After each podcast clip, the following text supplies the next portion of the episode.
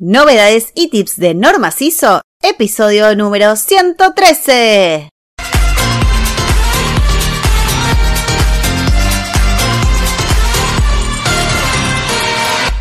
Muy buenos días a todos y les damos la bienvenida al podcast de Cajuna App, Novedades y tips de Norma CISO. El podcast en el que hablaremos de todas esas dudas, consultas, secretos y tips sobre Norma CISO sistemas de gestión y todo el universo de procedimientos y flujos de trabajo. Esto es Novedades y Tips de Norma CISO.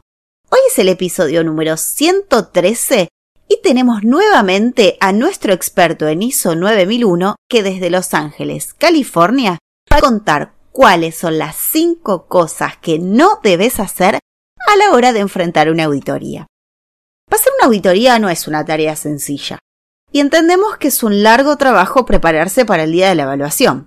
Sin embargo, hay algunas acciones que sin querer o sin pensarlo realizamos y eso puede perjudicar gravemente el desarrollo de dicha auditoría.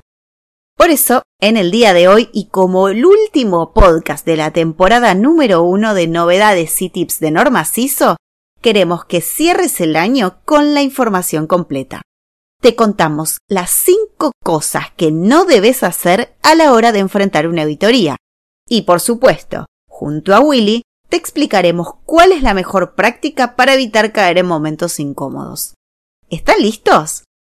Pero antes de empezar, te invitamos como siempre a pasar por nuestra web www.cajunasoft.com con H intermedia y como siempre encontrás el link en las notas del programa para conocer nuestra maravillosa herramienta el software ISO que te permite administrar todos tus sistemas de gestión en una misma plataforma online.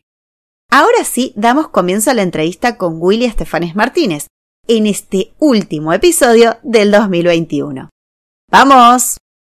Bienvenido Willy nuevamente al programa, es un gusto tenerte de nuevo. Antonella, mm, para mí es un verdadero placer tener la oportunidad de estar contigo nuevamente. y un saludo a toda tu audiencia. Muchas gracias. Bueno, entonces para comenzar con este interesante programa, te voy a hacer la primera pregunta. Como dijimos anteriormente, estamos titulando este episodio Las cinco cosas que no tenés que hacer a la hora de una auditoría. Y queremos que nos cuentes con casos reales, con cosas que te han sucedido realmente, las respuestas a esta pregunta. ¿Estás listo? Sí, estoy listo para compartir de mis experiencias como auditor y en proyectos, cuáles serían esas cinco, de múltiples, no solamente son cinco, sino quizás hay muchas más, pero estas cinco seguramente podrían ser las más importantes a tener en cuenta. Hay seguro hay muchísimas más, pero bueno, no, no, no nos daría el, el tiempo de los podcasts. La primera que te voy a hacer es, ¿alguna vez te has enfrentado a una auditoría en la que la documentación estaba incompleta o había información innecesaria? ¿Y cómo puede afectar esto a la aprobación de una auditoría?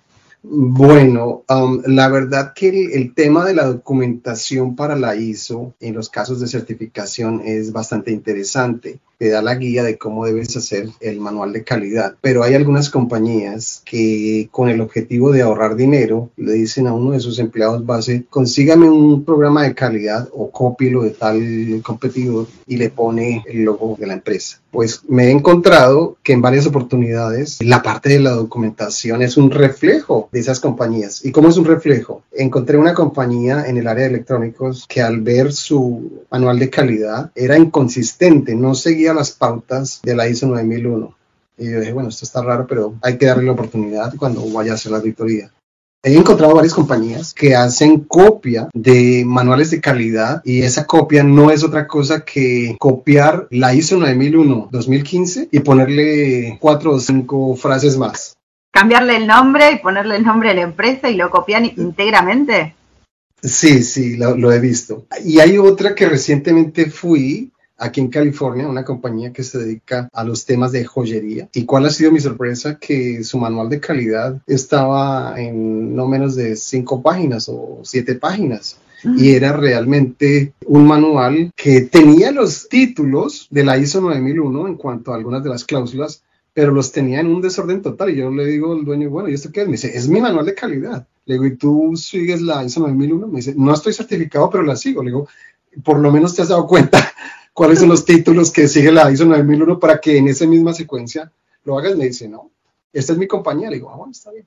No hay un ordenamiento en la parte de documentación, por lo tanto, el auditor no espera que haya un ordenamiento en esa parte de calidad. Y con base en mi experiencia, el manual de calidad es un reflejo de la compañía. Si el manual de calidad es una copia, la compañía, esa parte de calidad le importa poco. Puede ser una copia, puedes sacar bien o no. Si el manual de calidad está en un desorden, el auditor no va a esperar que esa compañía sea certificada porque no hay un ordenamiento, no hay una secuencia. Y ese es el reflejo. Es decir, si el manual de calidad está escrito ahí por cualquier empleado de base, pues su calidad y su producto final también. Ahí en esa parte es un reflejo de lo que puede esperar el auditor. O sea que vos eh, lo que recomendarías es que todas las organizaciones tengan su manual de calidad completo, adaptado íntegramente a su compañía, o sea, no hacer copias y sobre todo que sea consistente y tenga un seguimiento lógico en base a la norma, ¿verdad?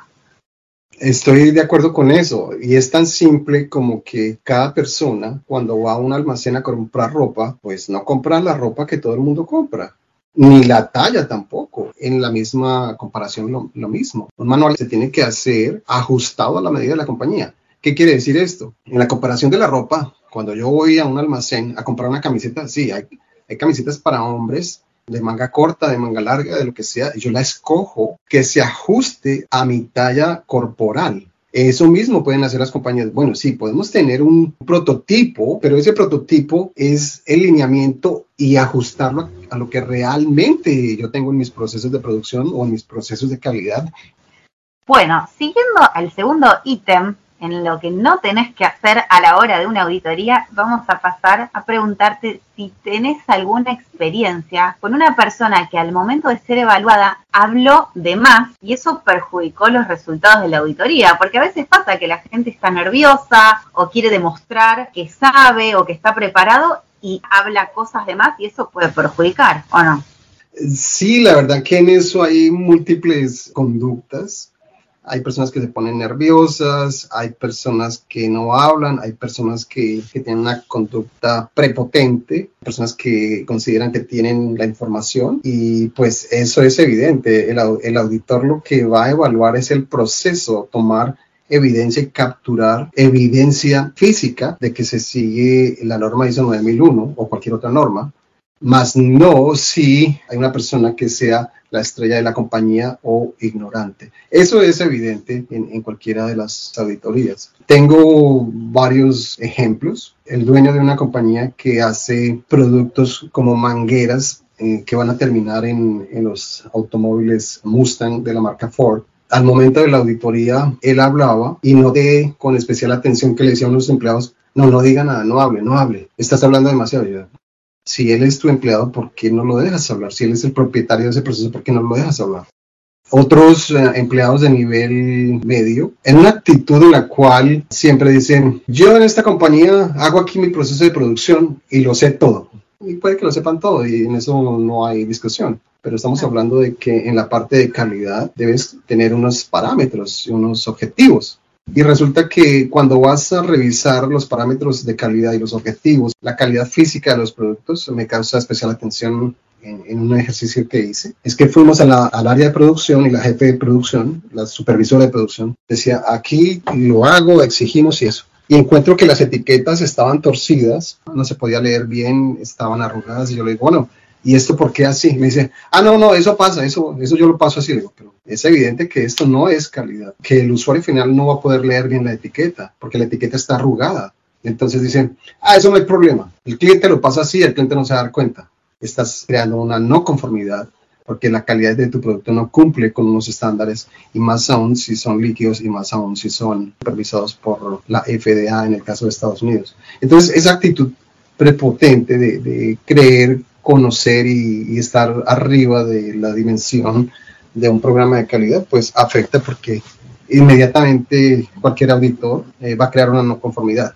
Pero lo que yo sí quiero compartirle a tu audiencia es que tengan en cuenta que el auditor, ese es su trabajo. O sea, conoce y sabe lo que tiene que hacer y lo hace todas las semanas. Pero en adición a que hace ese trabajo todas las semanas, es una persona. Y como tal, con una frase, él o ella se puede sentir agredido y entonces ahí empieza a ser mucho más exigente y a, a, ponerte en conformidades por cosas, detalles mucho más pequeños que se podrían obviar. Claro, absolutamente. Recomendación que podrías darnos es que estén preparados para responder las preguntas que se digan, que se hagan a la hora de la auditoría, que en realidad es lo que se va a evaluar, ni más ni menos, ¿verdad? Correcto, mi, mi sugerencia para la audiencia es, estés preparado. Y cuando te hagan una pregunta, muestra que tú tienes el conocimiento, que es valioso, y muestra la evidencia que tú cumples con, con la norma. Eso es todo. No se te pide que seas el amigo del auditor o que te escondas de él, no. Demuestra que tienes los documentos, que tienes la evidencia y que eres dueño del proceso. Ya, no hay más. Sabes que tomando un poco lo que me comentabas de quizás la actitud prepotente o quizás las personas a la hora de ser evaluadas en la organización como que quieren demostrar quizás por demás todos los conocimientos que tienen o, lo, o la experiencia que tienen en la compañía muchas veces se genera como ese sentido de competencia con el auditor, ¿no? Como que el personal de alguna manera, y te lo digo entre comillas, está compitiendo con vos. Entonces, estas actitudes competitivas para contigo o cualquier otro colega, me imagino que no son tíferas para el desarrollo de una auditoría, ¿verdad? Eh, no solamente no son fructíferas, sino que va a hacer que el auditor tenga mucho más cuidado en las palabras que diga o que comparta y si va a tener a la mano el estándar. De hecho, yo a veces lo hago con algunas personas eh, en compañías en las que audito, porque he tenido casos. En uno de los casos, uno de los directivos, estábamos hablando de un tema de la ISO y me dice, bueno, ¿y esta a qué cláusula se refiere? digo, bueno, eso es de la cláusula 8 que se refiere a la parte de operaciones. Me dice, no, pero ¿en cuál es exactamente? En una manera inquisitiva. Yo, mm, es como la 8.1, 8.2. Es exactamente la 8.2.3 le digo yo, bueno, eh, me alegra que lo sepas. Y me dice, es que eso se refiere al cliente. Sí, sí, claro. Entonces me tocó aclararle delante de su grupo de, asesores. Le digo, yo he leído el estándar por lo menos unas 35 veces, pero lo leo para traducirlo, no para memorizarlo, porque es, de esto no se trata de memorizar, sino de cómo lo voy a traducir a tu proceso o a cualquier proceso de cualquier otra compañía en cualquier industria. Entonces, claro, ahí a partir de ese momento le dije, bueno, entonces hablemos de tu memoria mientras yo hablo aquí de la parte de traducción de lo que es el 8.2. La conversación y la reunión va a estar en, otros temas.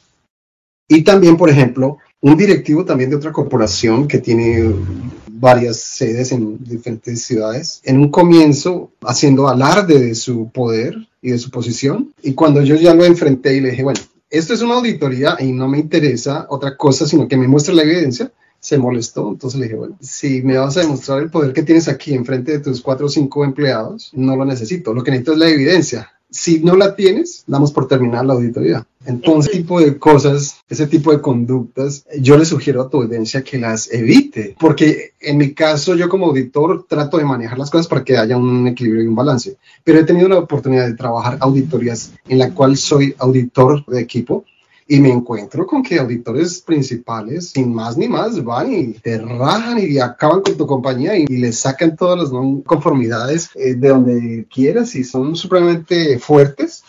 Mientras que, que, yo no, yo trato de conciliar, pero vuelvo y repito, no todos los auditores son lo mismo y al final del día todos son personas iguales que, que se pueden sentir atacadas. Absolutamente, no estoy de acuerdo completamente con lo que decís de hecho, vuelvo a recordar lo que habías comentado antes, que es su trabajo y ustedes eh, toman auditorías todos los días, durante todos los días de la semana, y además de eso son personas humanas, no, tienen por qué recibir o malas contestaciones o malos tratos porque simplemente ustedes están haciendo su trabajo. También pienso y considero que debe ser una situación estresante para las compañías la manera que tienen como de aliviar ese estrés es subirse a ese pedestal de a ver quién es el mejor para demostrarte lo bueno que soy y eso no hace más que perjudicar a la organización. En una auditoría, cuando una persona quiere hacer alarde de su poder o de su máximo conocimiento, es un arma de doble filo. Si das con un auditor que es tranquilo, que es humilde y que ve eso como parte del factor humano, pues no hay problema. Pero si das con un auditor que también quiere competir desde el punto de vista del ser humano, que él también tiene el poder porque él es el auditor, entonces ahí ya tienes problemas. Claro, sí, no me imagino. Y pasando a la siguiente pregunta, de las cinco cosas que no debes hacer a la hora de una auditoría, quería saber si te sucedió en alguna ocasión que la dirección de la empresa no estuviese al tanto del proceso que vos estabas yendo a auditar. Esta, esta pregunta me parece supremamente interesante porque el enfoque que yo le he dado a ella no es tanto que no sepa. Usualmente la alta gerencia sabe que hay una auditoría. Los dueños de compañías que tienen una cantidad de empleados de 200, 300, 500 o menos empleados, pues son los que están al tanto de que se logre la, la certificación ISO 9001 o cualquier otra certificación. Ellos saben que se va a hacer la, auditoría, pero lo que he notado es que algunos de ellos realmente no saben qué es la ISO. Sí, tienen una idea de que, ah, sí, es que somos certificados de ISO. le digo, bueno, ¿y aquí en esta no conformidad? Oh, no, no, no, nosotros sí cumplimos con la norma. Le digo, sí, pues que estamos hablando de la parte de calidad, pues estamos hablando de la parte de compras o estamos hablando de la parte de material. Entonces, aquí sí quiero presentar un, un ejemplo esta compañía que hace proveedor para otra fábrica que provee para los, la compañía Ford y los vehículos Mustang. Llego y le digo, aquí tienes una no conformidad. Me dice, ¿cómo así? No entiendo. Le digo, la parte de materiales de aluminio que viene cada semana, el dueño del proceso me dice que tiene que hacer pedidos lunes, miércoles y viernes. Me dice, sí, es que cada barra de aluminio cuesta dos mil dólares. Y bueno, ¿y por qué no pides eh, cinco barras de aluminio el lunes para que todas te lleguen el lunes y él pueda hacer todo su proceso completo eh, y no tenga que esperar el miércoles o que llegue tarde el pedido el jueves o que el pedido el viernes llegue el martes? Me dice, no, es que cada barra vale dos mil dólares y yo no voy a comprar diez mil dólares el lunes. Le digo, pero ¿cuál es la diferencia de que pagues diez mil dólares el lunes a que al final el viernes pagues los mismos diez mil dólares? Estás creando una no conformidad porque en esa parte de logística no le estás proveyendo a tu empleado, el dueño del proceso, los materiales cuando él lo necesita y tienes tiempo muerto en la máquina, tienes tiempo muerto de tu empleado y tienes procesos ahí que están en demora. Me dice, pues realmente lo que pasa es que cuando el material no llega a tiempo, corregimos la orden de venta y la entregamos una semana más tarde. Le digo, pues estás incurriendo en varias no conformidades al mismo tiempo. Cada vez peor era. Entonces le digo, ¿cuál es la intención de que esté certificado bajo la norma 9001? Me dice, es que los clientes me la han pedido y yo sé que eso me va a traer más órdenes y voy a ganar más plata, mi compañía va a crecer. Le digo, bueno, si lo haces por el factor dinero, maravilloso, pero si lo hicieras por el factor de calidad, por secuencias dentro de la compañía, sería infinitamente mejor porque sabes por qué es que tu empleado se queja. Y cuando hablo con ese empleado de ese proceso, Dice, no, yo aquí le he dicho al dueño muchas veces que haga un solo pedido porque es que las demoras, porque el costo del transporte y eso, pero él no entiende. Él lo que entiende es que le van a salir 10 mil dólares de su cuenta bancaria el lunes. Le digo, pero igual tiene que pagar la factura durante la semana. O sea, si hace el pedido el lunes, eh, 4 mil, el miércoles 4 mil, el viernes 2 mil, son los mismos 10 mil dólares en una semana o, sea, no hay, una, no hay un entendimiento. Dice, no, pero es que el Señor lo que le interesa es no sacar el dinero y tener más, eh, que le reciba más. Digo, sí, pero ahí hay una no conformidad en la parte de los materiales y una no conformidad en la parte financiera y una no conformidad en la parte de compras. Entonces es, es sumamente curioso y, y, yo pienso que es, es algo que si hay dueños de compañías que tengan 500 empleados o menos y piensen que van a ahorrar dinero, realmente no lo que les sugiero es que piensen de qué manera puede su proceso ser más expedito para que su compañía funcione de una mejor manera eh, y la calidad esté garantizada bajo la norma ISO 9001-2015. Garantizo que eso es más exitoso y genera más dinero y genera mayores clientes que estar cortando procesos por el costo financiero. No, totalmente. Y también qué importante es que la dirección se involucre en el proceso y que sepa que realmente es fructífero para su negocio que compre las barras de hierro el lunes para que su fábrica siga funcionando normalmente y no tenga las máquinas paradas durante dos días en la semana. Estar también ahí desde la dirección en, en los procesos y conocerlos y no solamente decir, no, tengo una auditoría de un organismo que se llama ISO, no sirve, o sea, también es súper importante que la dirección esté empapada sobre los procesos, ¿o no? No solamente empapada, sino que sepa de qué se trata. En otro caso que ahora me acuerdo, el dueño de la compañía un día de manera muy tranquila, yo quiero tener su retroalimentación, me dice, la verdad es que yo de eso no sé nada, pero aquí lo que me interesa es que tengamos la certificación, ya tenemos una certificación, ISO, le digo, no, pero esa certificación ISO no tiene nada que ver. E incluso estás ahí falseando esa, certificación porque los parámetros con que se midieron para, para esas máquinas no los cumples, sino solamente los cumpliste cuando se hizo la evaluación técnica de la composición del aire, pero, pero realmente no las cumples. Me dice, pero lo que me interesa es tener eso porque los clientes cuando ven que tengo esas ISO, esas certificaciones, pues me mandan más negocios. Le digo, bueno, en el caso de la ISO 9001, tu compañía tiene que estar funcionando en todas las áreas. Me dice, a mí lo que me interesa es el certificado. Para eso tengo estos empleados y pregúntales a ellos. Le digo, bueno, es que si no lo has leído, lo que es la cláusula 9 y la cláusula 10 tiene que ver con la alta gerencia y pues ahí estás tú reflejado. Si tú no cumples, pues no vas a tener certificado. Muchos de ellos piensan que, que, son los dueños que tienen el dinero. No, pues que me den la certificación, para eso tengo empleados, pero no, de eso no se trata. Se trata de que la alta gerencia guíe desde su posición a la compañía a otro nivel. No que ah, no, es que Antonella es mi empleada, entonces ella es la que está encargada y si no saco la ISO, pues va a tener sus consecuencias. No, es, es, un trabajo en equipo desde la alta dirección hasta, hasta el último empleado. Bueno, y para finalizar este top 5 de cosas que no tenés que hacer a la hora de una auditoría, te quiero preguntar, quizás una pregunta más abierta. ¿Qué es lo peor que te ha sucedido como auditor? Que digas, no puedo creer que me esté pasando esto. Ah, de esas tengo por lo menos cuatro. Y siempre esas cuatro han coincidido con los dueños de las compañías. Esas cuatro, la, la primera es con el, el, personaje este que te digo que, que, trabaja para otra fabricante que surte materia prima para Ford y los, los vehículos Mustang tipo quiere tener su certificación porque es requerido, pero maneja la, la ISO como maneja su compañía, o sea, dinero del bolsillo izquierdo al derecho. Me parece que es terrible porque no se está hablando de un idioma igual, estás hablando de dos cosas completamente diferentes. El tipo lo que quiere es que a su bolsillo, que es la compañía, le llegue más dinero, pero no quiere que de su bolsillo salga. Y la certificación ISO 9001 le sirve porque le va a traer más dinero, pero no quiere que de su bolsillo izquierdo salga un proceso completo. No, eso no le interesa y eso no, no es de su, interés.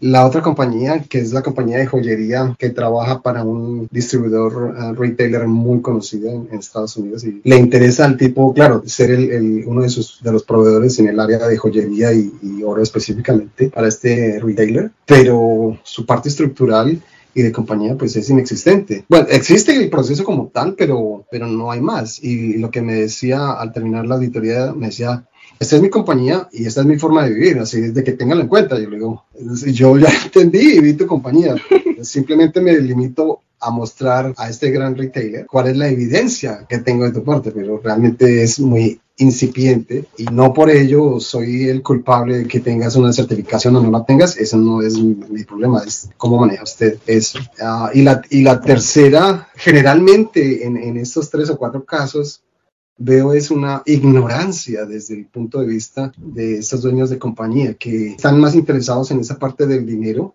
en que su compañía les genere dinero o que sus empleados les genere dinero a través de una certificación, más que compenetrarse y decir, bueno, cómo es que funciona mi compañía, cómo la puedo hacer mejor, cómo puedo tener un mejor producto de calidad, cómo puedo tener unos procesos más claros que al final retribuyan en que el cliente está satisfecho y va a generar una nuevas reorg. Pero yo lo podría etiquetar como que lo peor que me sucede es que la alta gerencia sea ignorante de lo que es ISO 2001-2015. Tremendo, estos comentarios son tremendos.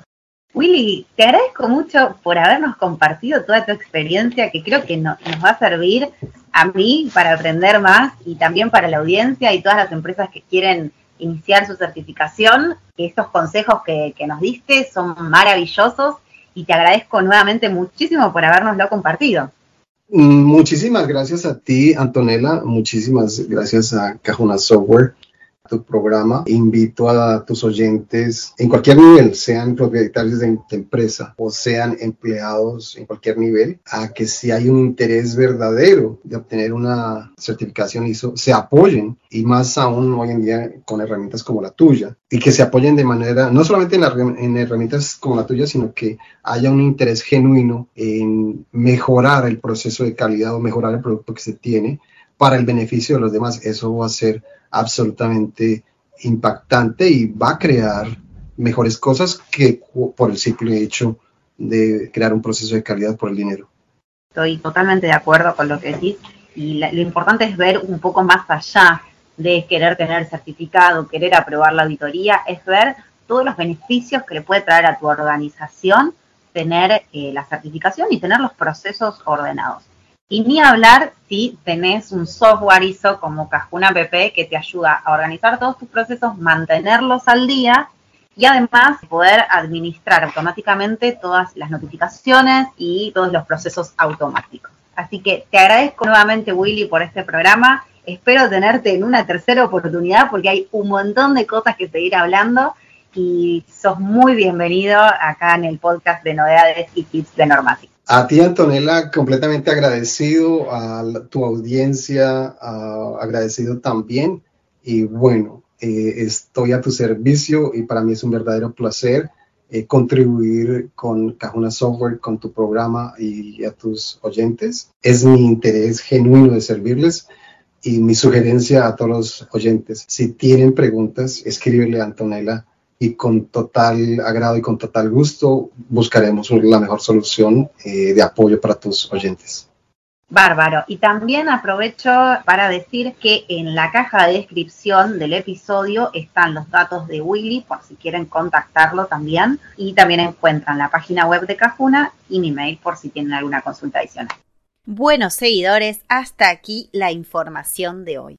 Muchas gracias por escucharnos durante todo este año que fue cargadísimo de información y fue nuestro primer año en estas plataformas podcast en las que estamos muy contentos de poder ayudar a todos nuestros seguidores y a la comunidad de Norma CISO.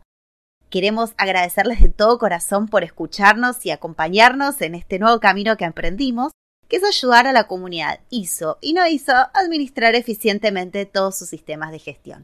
Los esperamos en el 2022 súper recargados para la temporada número 2 de novedades y tips de normas ISO. Y como siempre, no se olviden de pasar por nuestra web www.cajunasoft.com y si quieren estar al día con la información antes que nadie, también los invitamos a suscribirse a nuestro newsletter. Hasta la próxima, hasta el 2022. Gracias a todos.